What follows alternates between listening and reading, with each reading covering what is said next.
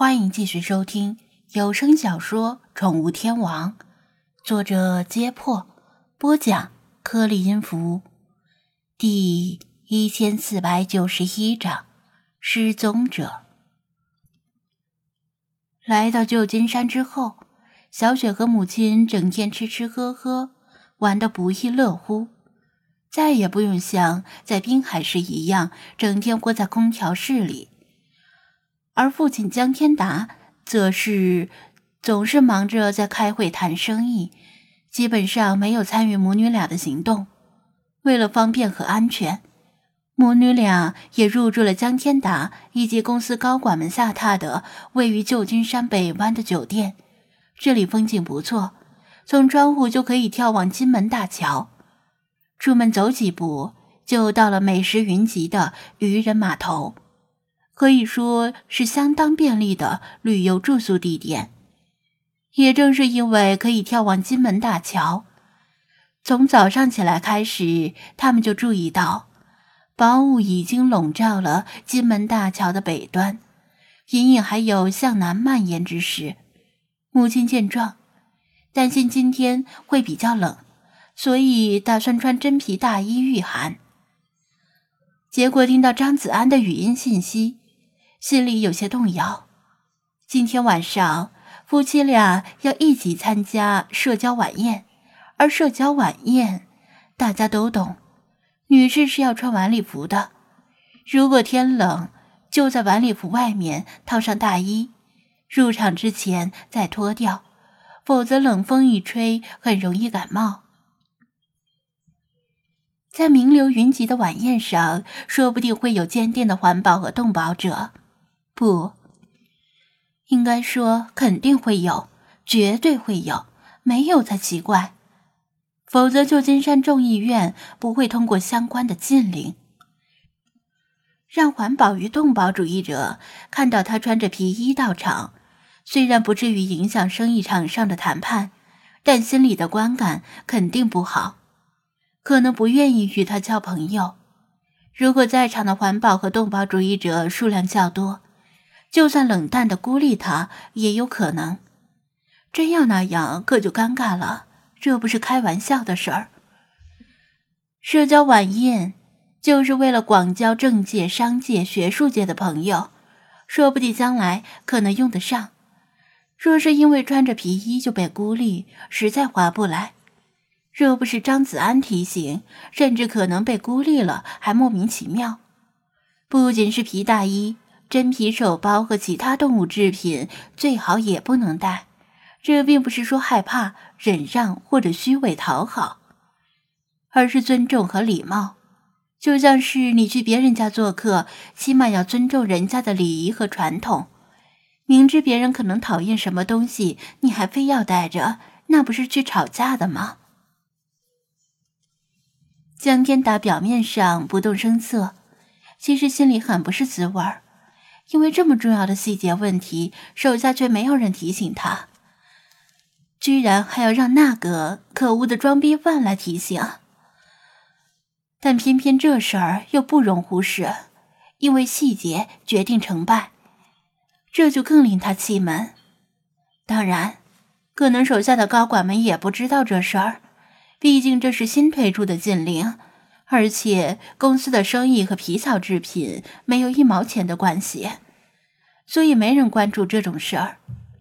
小雪的母亲石荣则在犯愁今晚晚礼服外面套什么大衣去。她手头只有这件真皮大衣，可能真要去现买一件。不过听到小雪打算自己一个人去北边的国家公园玩，江天达不能再装聋作哑。国家公园里有什么危险的？好多人都去玩的，自己去的也不少。人家能去，我为什么不能去？小雪以为老爹是在吓唬她，不服气的顶嘴道：“没什么危险的，你自己看看报纸。”向天达没好气的把一份报纸抽出来扔给他。小雪拿起报纸一看。除了阿拉伯数字之外，全是英文，看得头疼，又扔到一边，说道：“你就说吧，我懒得看。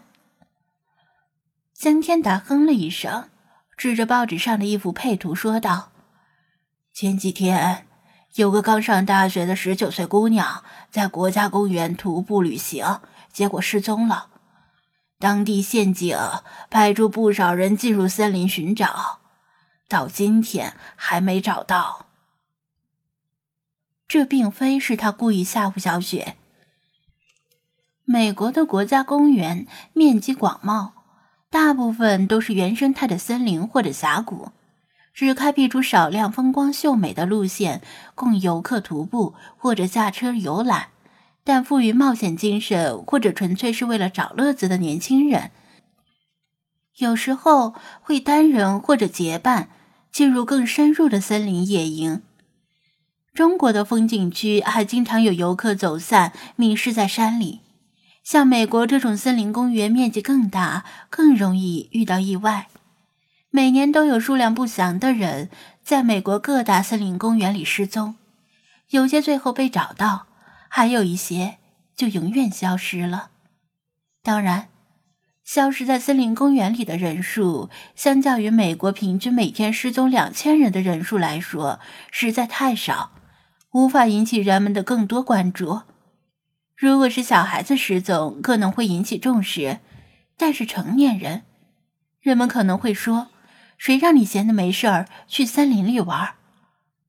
尽管小雪只打算去旧金山旁边的一座小型森林公园玩，但父母依然不能放心，让她这样一个人生地不熟、语言又不是很精通的年轻姑娘自己去。别的不说。万一遇到毛手毛脚的流浪汉骚扰怎么办？这不是中国，在中国国内，热心网友会帮他叫警察。在森林公园里遇到危险，连怎么跟美国警察报位置都不知道。小雪不以为然，他带着防狼喷雾剂，体力也不错，遇到坏人不会跑吗？无论他怎么劝父母放心，他们都坚决不同意让他独自去。母亲劝他跟自己一起去逛街，父亲则说要带他去硅谷开开眼界。前者他宁愿待在酒店里不出门，而后者还不如杀了他。没办法，小雪想了想，指着手机说道：“如果你们这么不放心，那要不我叫着朋友一起去？当然得看他有没有时间。”男人。那我更不放心了。江天达拉长了脸，哈哈，没关系的，你们没看我直播，所以不清楚。那家伙人畜无害，连猫都能欺负他，而且人送外号“弱”。万一遇到危险，我就先跑，他还不一定能跑得过我呢。小雪信心满满的解释道：“江天达。”就算是弱，也是男人。倒是母亲开口帮腔道：“我觉得还行吧。如果是个姑娘，你又该说两个姑娘一起去也不安全了。”这句话把江天达堵得无话可说。小雪怕父母反悔，赶紧给张子安发了个信息，问道。我今天打算去北边那个红山国家公园做直播，那个你今天有安排没？没有的话，有没有兴趣友情客串一下？对了，路上的饮食我请客。张子安几乎秒回，OK。